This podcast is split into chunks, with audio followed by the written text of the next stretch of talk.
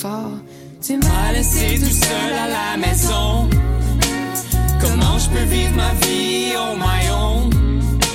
J'ai plus ton numéro, j'ai plus ton phone. Mais pourquoi je pense à toi chaque seconde? J'ai brisé la fenêtre des voisins.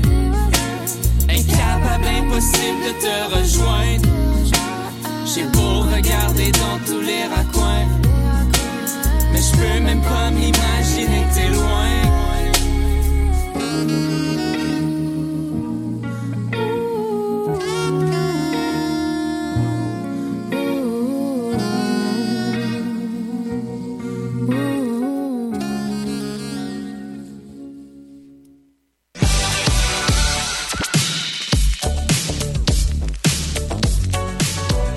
Vous écoutez Chiz 94.3 FM à Québec. Les matins sont difficiles. Tu dépends de la caféine. Tu t'es même fait brancher un espresso par intraveineuse. Chiz a la solution pour toi. Les matins de semaine, de 8h à 9h30, l'équipe de l'allongée t'aide à commencer la journée du bon pied. Information, divertissement, météo et circulation, c'est le petit déjeuner parfait. L'allongée, seulement sur les ondes de Chiz 94.3. Bonsoir chérie! Bonsoir. J'arrive du travail! Est-ce que tu nous as préparé un de tes merveilleux rôtis de porc? Non, non, non. À Chérie, j'arrive.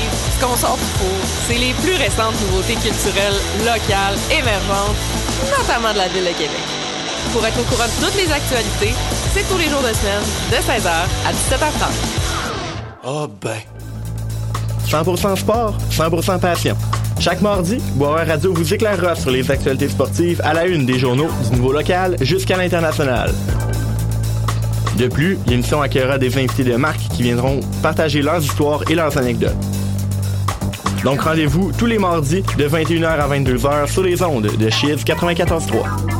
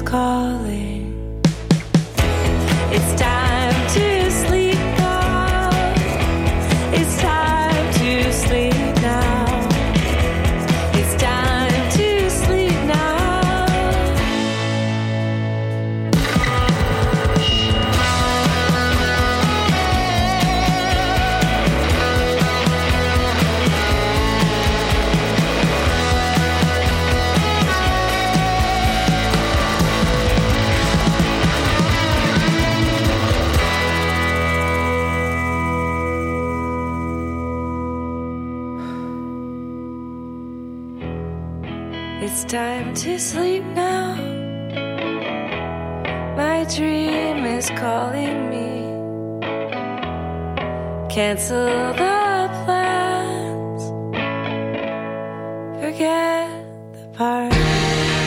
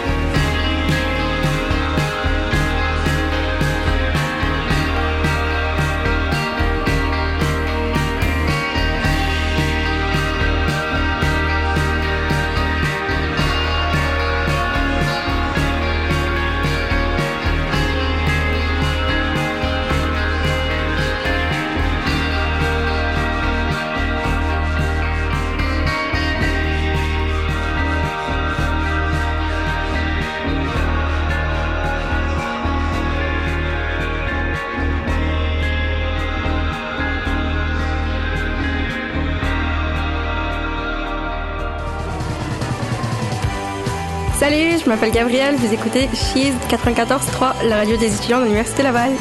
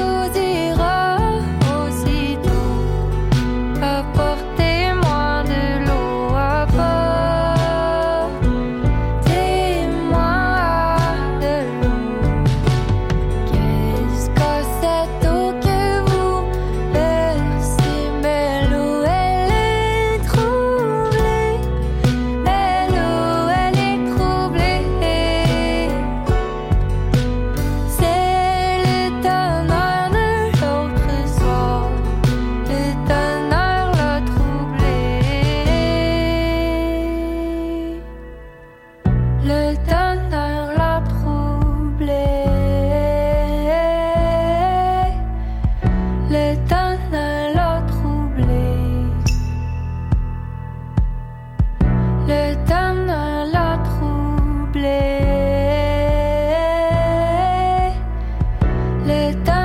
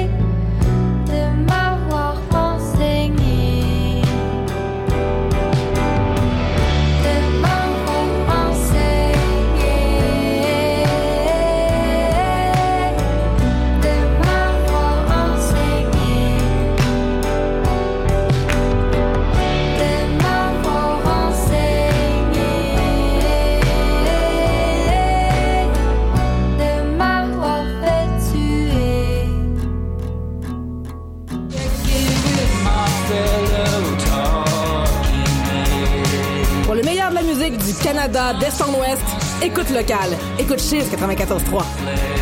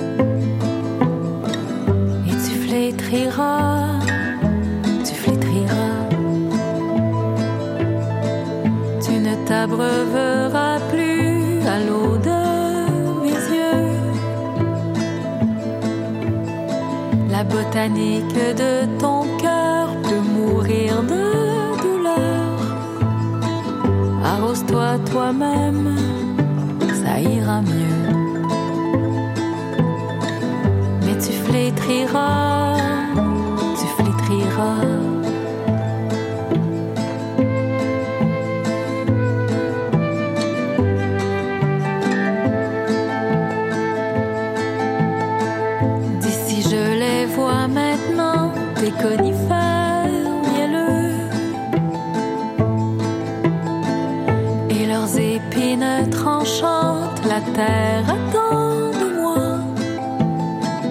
Que je me défende je ne suis plus le fou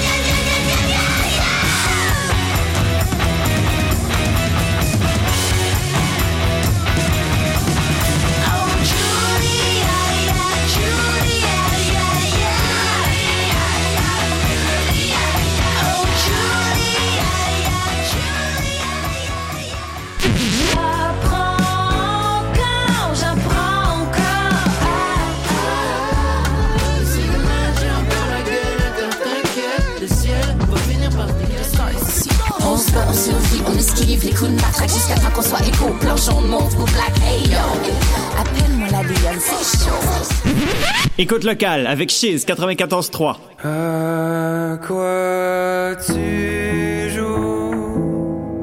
Tu t'élances à travers la ville pour venir te pendre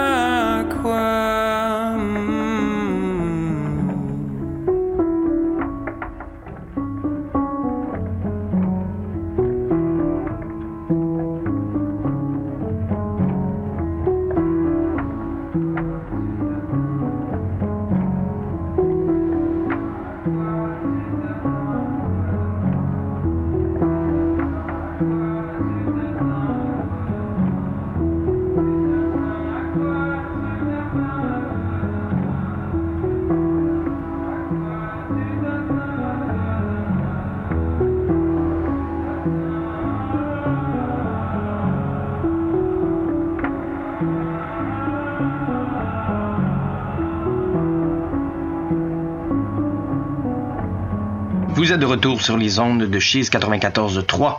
Vous écoutez 3600 secondes d'histoire. Nous sommes maintenant en compagnie de Martin Paquette pour discuter de l'aspect politique de la carrière de Camille Lorrain. Bonsoir Martin. bonsoir David. Merci d'avoir accepté de participer à l'émission. C'est vraiment apprécié. J'ai eu envie de t'inviter parce que euh, le mois de mai 2022, ça marquait le centième anniversaire de la naissance de Camille Lorrain. Et euh, bon, en tant qu'historien, toi et Alexandre Klein, vous avez constaté un manque historiographique en ce qui a trait à son parcours et à ses réalisations.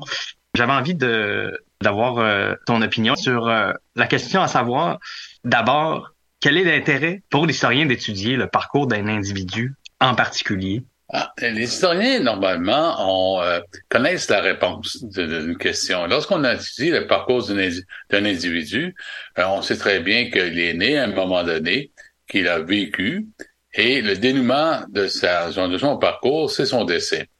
Donc, euh, les historiens ont tendance à chercher à ce moment-là quel est le sens qui oriente telle existence? Et ça, c'est une dimension qui euh, est présente dans toute démarche historiographique. Et là, ce faisant, ça cause un problème parce que chercher le sens, chercher la signification d'une existence, c'est un, euh, présumer que ce sens est unique tout au long d'une vie. On voit quelqu'un qui s'engage, par exemple, s'engage politiquement, son engagement est constant, son engagement connaît des péripéties et ça se termine avec son décès.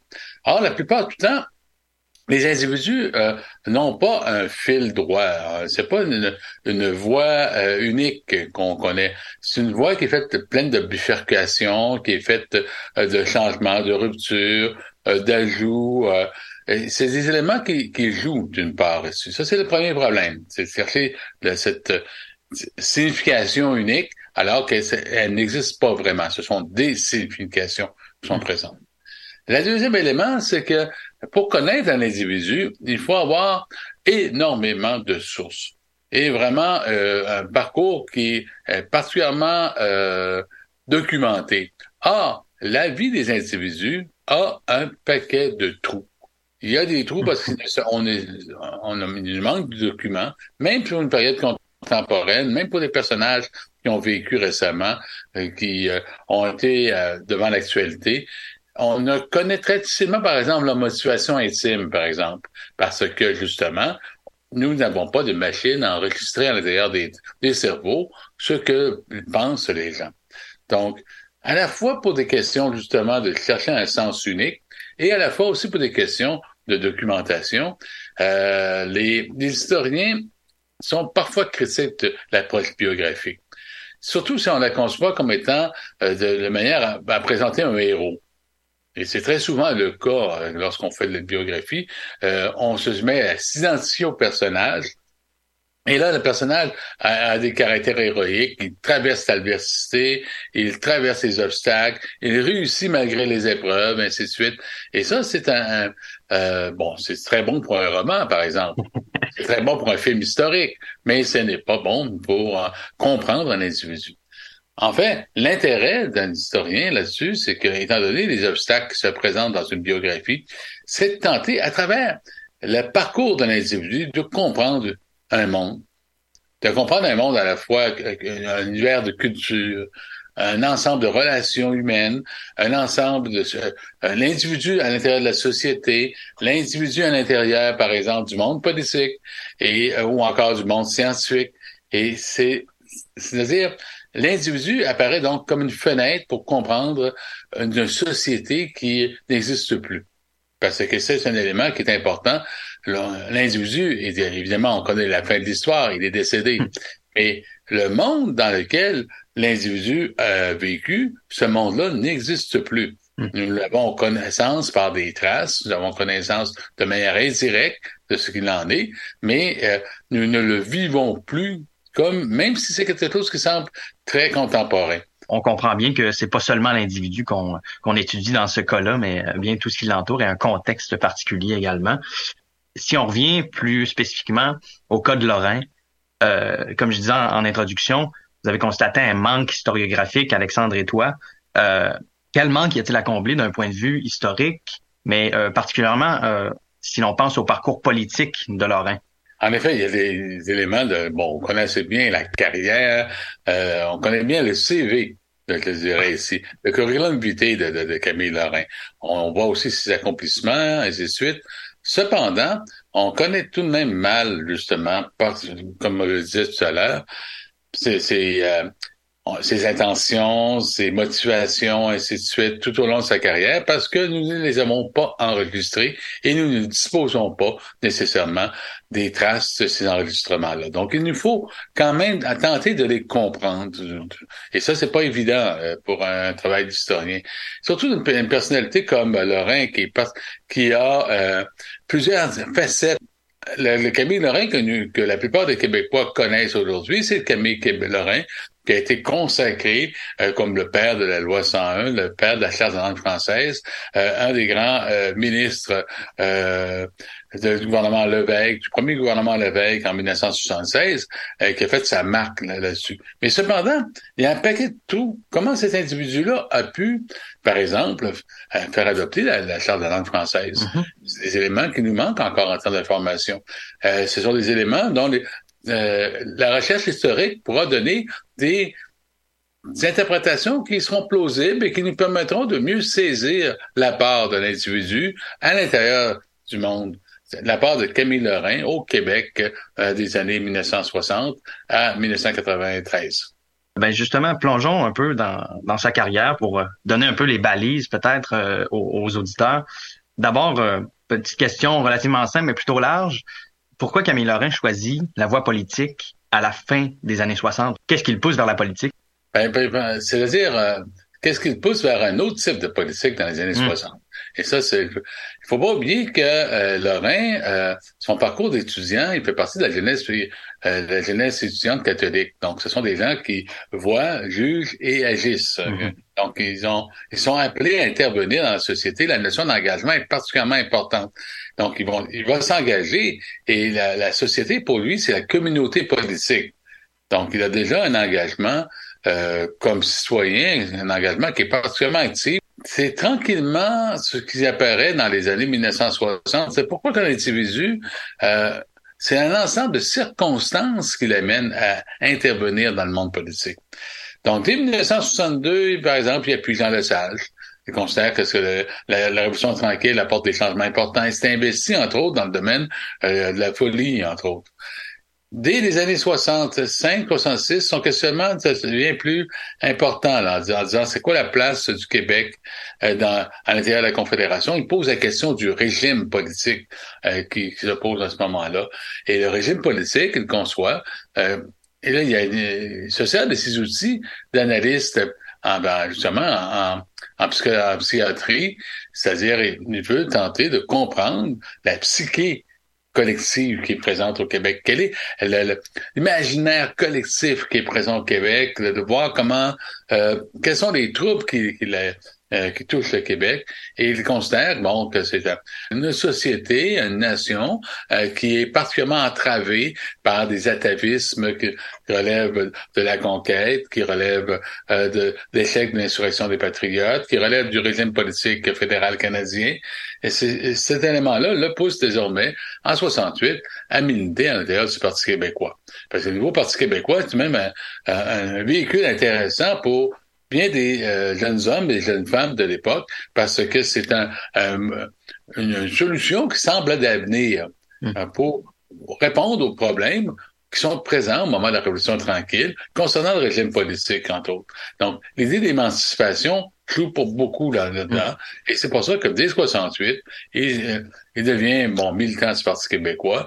Et en 1970, il se fait élire comme député, un des sept premiers députés péquistes, ouais. justement, en 1970, lors de l'élection qui va mener à la, à la victoire de Robert Bourassa, des libéraux de Robert Bourassa contre les unionistes de Jean-Jacques Bertrand, eh bien, il fait partie désormais euh, de, de, de l'Assemblée nationale et il pourra intervenir à ce moment-là euh, comme député.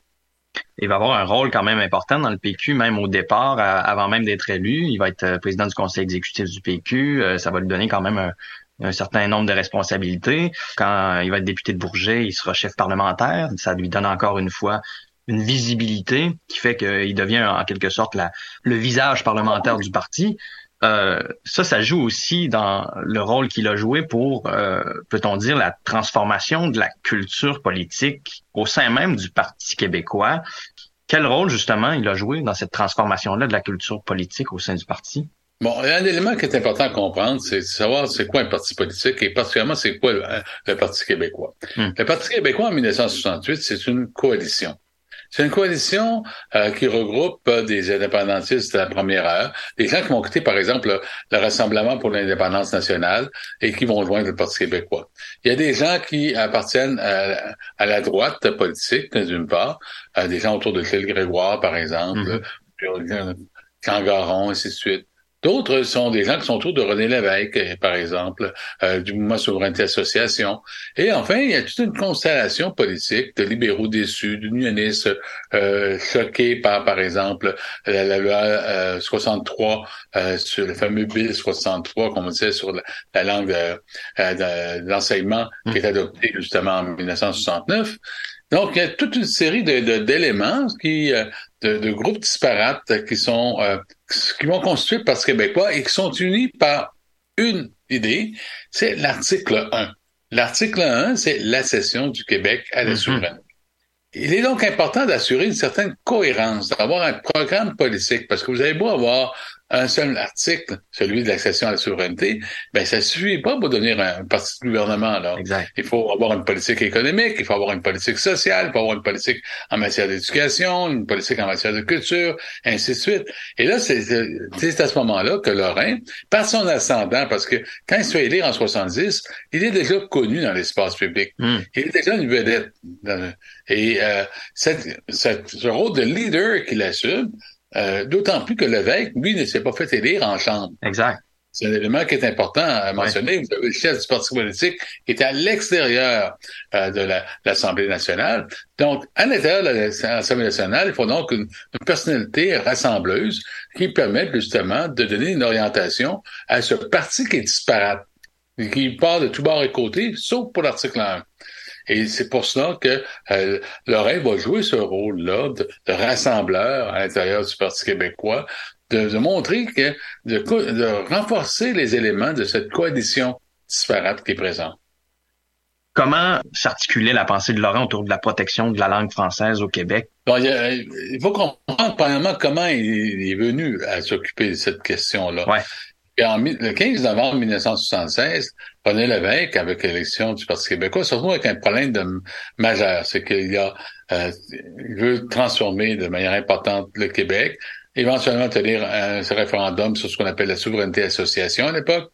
Et, euh, et donc, il a une équipe autour de lui qui est particulièrement euh, brillante, qui est particulièrement qualifiée en tant que telle. Donc, ce que doit faire l'évêque à ce moment-là, c'est structurer un cabinet avec qui donne des grandes orientations politiques. Donc, il s'inspire d'une expérience française qu'on appelle les ministères d'État. Donc, vous avez des ministères d'État qui vont s'occuper de certains secteurs, développement social, développement économique, par exemple. Le développement économique, ça va être Bernard Landry qui va s'occuper de ça. Et développement culturel.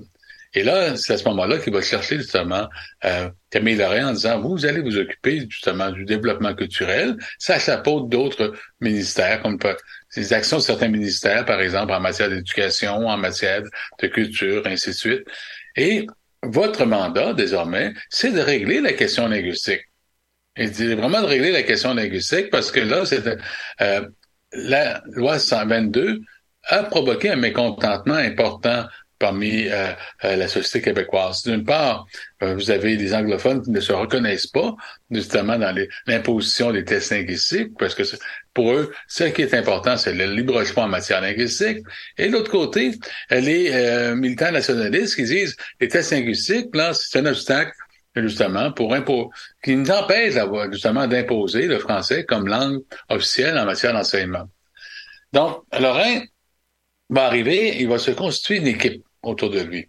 Et son équipe, elle, va- elle va être fondée par, euh, entre autres, euh, les, plus- brillants intellectuels que le Québec oui. possède à ce moment-là. Euh, D'une part, en sociologie, vous avez Fernand Dumont, qui est sans doute l'intellectuel le plus important de la deuxième moitié du 20e siècle au Québec. Euh, la première moitié, c'est Lionel Groux. La deuxième, c'est c'est Fernand Dumont par son impact, sa compréhension de la situation québécoise. Vous avez aussi Guy Rocher, qui est euh, une sommité dans ce domaine. Euh, Guy Rocher, qui a entre autres participé à la commission parents sur, l'éducation. Vous allez chercher des gens comme Henri Laberge, le monde syndical, qui est particulièrement important parce que la question de la langue de travail va se poser en termes là. Et là, cette équipe-là va constituer, euh, comment dire, le, le brain trust, pour utiliser un terme en anglais. OK, le, le, le, le, le- le groupe d'experts qui vont réfléchir justement sur quelle législation linguistique qu'on doit adopter. Et Lorrain est convaincu qu'il faut donner un choc thérapeutique. Et ça, c'est Ouais. un choc thérapeutique qui s'inspire beaucoup de sa démarche comme psychanalyste. c'est ça. Comme j'ai réglé des, des- des troubles de santé mentale, où c'est c'est souvent la thérapie de choc est souvent importante. Et il va appliquer ça, justement, avec son projet de loi 1 à l'origine. Le projet de loi 1 va être très controversé, euh, non seulement à l'extérieur, mais surtout à l'intérieur même du cabinet du, euh, du- Conseil des ministres. Ça va être des, des- combats constants que Lorraine aura à faire lorsqu'il va présenter les différentes esquisses du projet de loi 1 euh, devant le, le, le Conseil des ministres. On s'oppose pour telle raison, on s'oppose pour telle autre raison. Plusieurs raisons sont, par exemple, un des éléments que Lorrain avait introduit, c'est la question de la langue des tribunaux. Selon la loi constitutionnelle de 1867, la fameuse, euh, le fameux acte de la, l'Amérique du Nord britannique, ce sont les deux langues. OK? Le Québec ne peut pas intervenir dans cette, cette dimension-là, mais lui, il tient.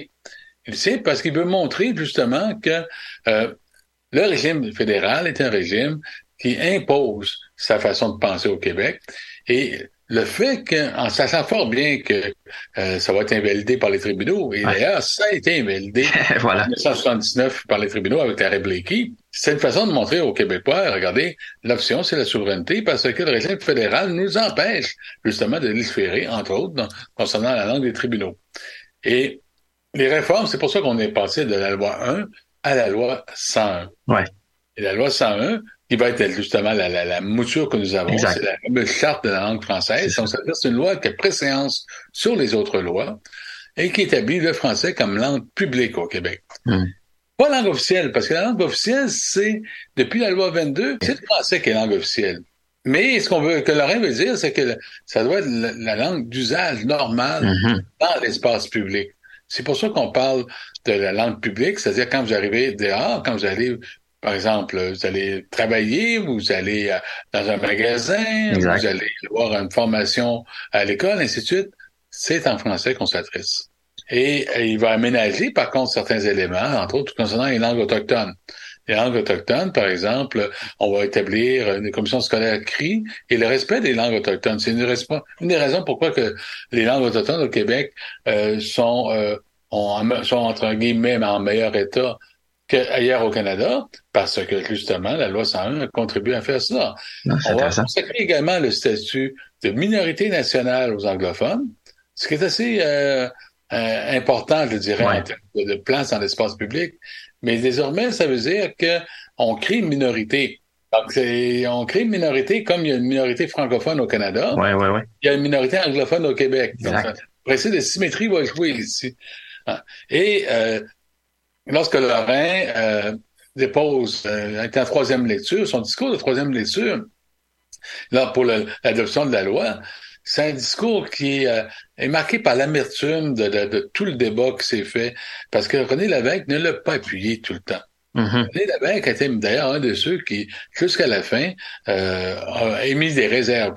Et en acceptant désormais de cette dimension-là, euh, Lorrain va, euh, euh, va être amer un peu de, de cette situation de cette situation parce qu'il faut pas oublier que le climat linguistique, c'est un climat qui est polarisé, Ah oui. qui, est, qui est tendu, qui a des disputes constantes, ainsi de suite, à cette époque. Et euh, dès le début, on a des, cris de, de, par exemple, de, de nazis reviennent souvent. Ouais.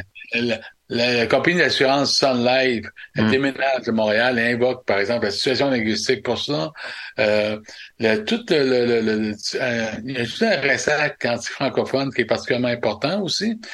Et c'est souvent Lorrain qui sert de paratonnerre à cela.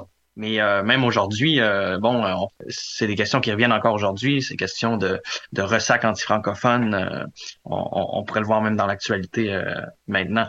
Euh, David, ça revient à ce que c'est une biographie, euh, Oui. un parcours d'un être humain n'est pas un parcours uni, euh, uniligne, euh, univoque, ainsi de suite, qui suit euh, une tangence droite en tant que telle. C'est souvent fait justement de chaos, de sauts, de bifurcation, et le col Lorrain est un bel exemple. Tout à fait. Passons à d'autres réalisations de Lorrain. Lorrain a quand même eu euh, d'autres projets de politique publique. Qu'est-ce qu'on doit retenir des autres réalisations politiques de, de Camille Lorrain euh, après la, la loi 101? Ben, comme je le disais tout à l'heure, c'est que euh, les ministres d'État au développement culturel, Ouais. donc, il- un des éléments, c'est de donner les grandes orientations de l'État en matière de développement culturel. Mhm. Et sa politique s'inscrit dans ce sens-là. Et euh, cette politique-là, il va, euh, encore une fois, il va se tourner vers Fernand Dumont et vers Guy Rocher pour pouvoir établir les fondements de cette politique. C'est un grand acte de réflexion qui écrivent à trois euh, là-dessus. Et euh, qui veulent tenter justement de comprendre justement euh, l'importance de la culture dans notre société. Et de ce qu'on appelle à l'époque, ben, c'est un terme qui est très masculin, l'homme québécois. Ouais. OK? Ça, ça met guillemets quand on parle d'homme québécois. Oui, les guillemets radio, c'est bon. Qu'est-ce qui constitue euh, cet être humain dans, et, euh, qui est situé dans, dans un territoire qu'on appelle le Québec? Et euh, ils, ont, ils vont avoir une politique d'ensemble, mais cette politique d'ensemble-là euh, rencontre des obstacles parce que les ministères d'État sont des ministères d'État qui vont dans les champs de compétences des autres ministères. Hmm. Donc, les autres, les, les- les ministres qui euh, relèvent de ça vont dire, ben écoutez, ça, ça fait partie de mon apanage. Ça fait partie de mon, de mes compétences. Vous n'allez pas intervenir là-dedans. Ouais. Et donc, ça crée beaucoup de tensions, effectivement, clair. entre les ministres euh, qui sont responsables d'un tel secteur et d'un autre secteur, et, et la, la politique proposée par Camille Lorrain. Il va quand même avoir quelques résultats. Un, un des résultats, ça va être ce qu'on appelle la SODEC, c'est-à-dire la Société de Mm. développement des entreprises culturelles. Euh, désormais, l'État va jouer le rôle de mécène. Ça veut dire qu'il va verser des subventions à des organismes culturels, justement pour que ces gens-là, ces organismes-là puissent diffuser de la culture, créer de la culture et avoir un impact dans leur milieu. Et Mhm. ça, c'est un impact assez important. Bon, la SODEC, on la voit aujourd'hui euh, à peu près partout. euh. Ouais, la. SODEC, par exemple, elle va être dans le domaine du livre, elle va être dans le domaine du cinéma, elle va être dans le domaine de, de la théâtrale, ainsi de suite. Autre élément aussi, puis on va confier ça d'ailleurs à Fernand Dumont, à l'origine, c'est euh, à l'instar de ce qui se fait en France, ok, où il y a ce qu'on appelle les centres nationaux de recherche scientifique, on va créer un institut québécois de la recherche sur la culture, Ouais. Euh, l'IQRC, et qui va désormais par la suite fusionner, entre autres, avec l'Institut national de la recherche scientifique. Ouais. OK? Et le premier directeur, c'est Fernand Dumont. Et Mhm. Fernand Dumont, d'ailleurs, va lancer toute une série de programmes pour connaître, justement, euh, le développement culturel. Donc, ils vont, s'intéresser aux questions de l'immigration, aux groupes ethniques. Les QRC va, entre autres, être au cœur de, de tout un, mou- d'un mouvement de recherche sur, en histoire régionale, l'histoire de la Gaspésie, Oui, ben oui, différentes régions. Absolument, oui, c'est vrai. Donc, euh, euh, c'est un des impacts, justement, de cette politique de développement culturel qu'on peut voir. Donc c'est quand même euh, c'est majeur, c'est juste que ça a peut-être été occulté par d'autres d'autres éléments. Euh, on est déjà arrivé presque à la fin. Euh, J'aimerais qu'on parle un peu de l'héritage de, de Camille Lorrain au, au point de vue euh, politique toujours. Principalement, si on pense à Lorrain, qu'est-ce qu'on doit retenir de l'héritage qu'il a laissé au plan de l'histoire politique au Québec de façon générale? Ah, c'est une vaste question, parce Oui. que ça relève de ce que je disais au tout début. Quelle est la signification qu'on donne, à- quel est le sens d'une existence? Donc, on peut se dire que, bon, c'est un, un homme engagé. Un homme engagé euh, dans le domaine de la médecine, dans le domaine de, de- du développement culturel, euh, de la volonté d'émancipation de l'État québécois en tant que tel. On peut voir aussi comme un homme qui a une lecture de la société québécoise, qui a tenté euh, de proposer pour pouvoir euh, permettre aux Québécois et aux Québécoises de trouver d'autres solutions euh, en tant que telles. Cette, lecture psychanalytique, Ouais. elle est particulièrement importante dans le cas de Lorrain. Euh, évidemment, on peut parler aussi de, euh, de ses accomplissements, c'est-à-dire la loi, évidemment, la charte de la langue française. hein, euh, D'ailleurs, que la charte de la langue française est devenue vraiment un- ce qu'on appelle un lieu de mémoire au Québec. C'est-à-dire, c'est vraiment un élément qui est particulièrement important et qui rassemble la très grande majorité des Québécois. Euh, lorsque j'ai fait un livre il y a quelques années sur langue et politique au Québec, Mhm. avec Marcel Martel, un Canada et au Québec, on, on a eu plaisir à citer, par exemple, Stéphane Dion, qui disait que c'était une grande loi canadienne. Oui. Pourquoi c'est une grande mots canadienne? Parce que la Charte de la langue française, OK, a, pour Dion, a permis de réduire les le potentiel de conflit. Et ça, c'est le rôle d'un État. Donc, on peut voir justement Camille Lorrain comme un homme d'État. C'est-à-dire, il est sensible à, à la mission première de l'État. C'est-à-dire d'assurer l'homogénéisation d'une population donnée sur un territoire et d'assurer la paix civile. Et là, euh, un des éléments qui est présent dans l'héritage de Lorrain, bien sûr, c'est l'indépendantiste convaincu, puis l'indépendance du Québec ne s'est pas réalisée. On pourrait dire qu'il n'a pas fonctionné là-dessus. Mais encore là, comme homme d'État, il a contribué à faire du Québec un lieu euh, qui est, est tout de même enviable dans le monde. là. Ne serait-ce qu'en termes de développement culturel, en termes de, projection dans l'avenir en tant que tel. Et donc, on pourrait dire ici, c'est une des lectures qu'on peut avoir de Camille Lorrain, hein, qui dépasse celle des monuments, qui dépasse le nom des rues ou le nom des qu'on donne à un comté, par exemple. C'est l'importance d'un individu, justement, à l'intérieur d'une communauté, et c'est grand à l'intérieur d'une société. Et euh, s'il avait vécu dans une autre société, s'il avait vécu dans une autre époque, il n'aurait pas pu faire ces réalisations-là. Ça aurait été complètement Et ces ouais. circonstances-là lui ont permis justement de le faire. Hmm. Est-ce que, à ton avis, l'héritage euh, dont tu viens de faire mention a suffisamment été souligné jusqu'à présent et particulièrement en 2022 qui aurait euh, été euh, finalement le centième anniversaire de naissance de Camille Lorrain? Ah, il faut dire qu'en 2022, on est en queue de, en queue de pandémie, comme on dit. Donc, les activités commémoratives, peu importe lesquelles, euh, n'ont pas été très euh, euh, soulignées là-dessus. En fait, la commémoration, c'est quoi? C'est la capacité de, de réactiver un souvenir dans la vie de tous les jours pour donner sens à notre action. Donc, euh, dire qu'on l'a pas fait assez ou dire qu'on le fait trop, ça n'a pas vraiment d'importance euh. Ce qui a d'importance, c'est le, le souvenir de Lorrain, de l'ex- de l'expérience de la vie d'un individu, nous permet d'agir, dans, euh, donne sens à notre action dans le monde présent.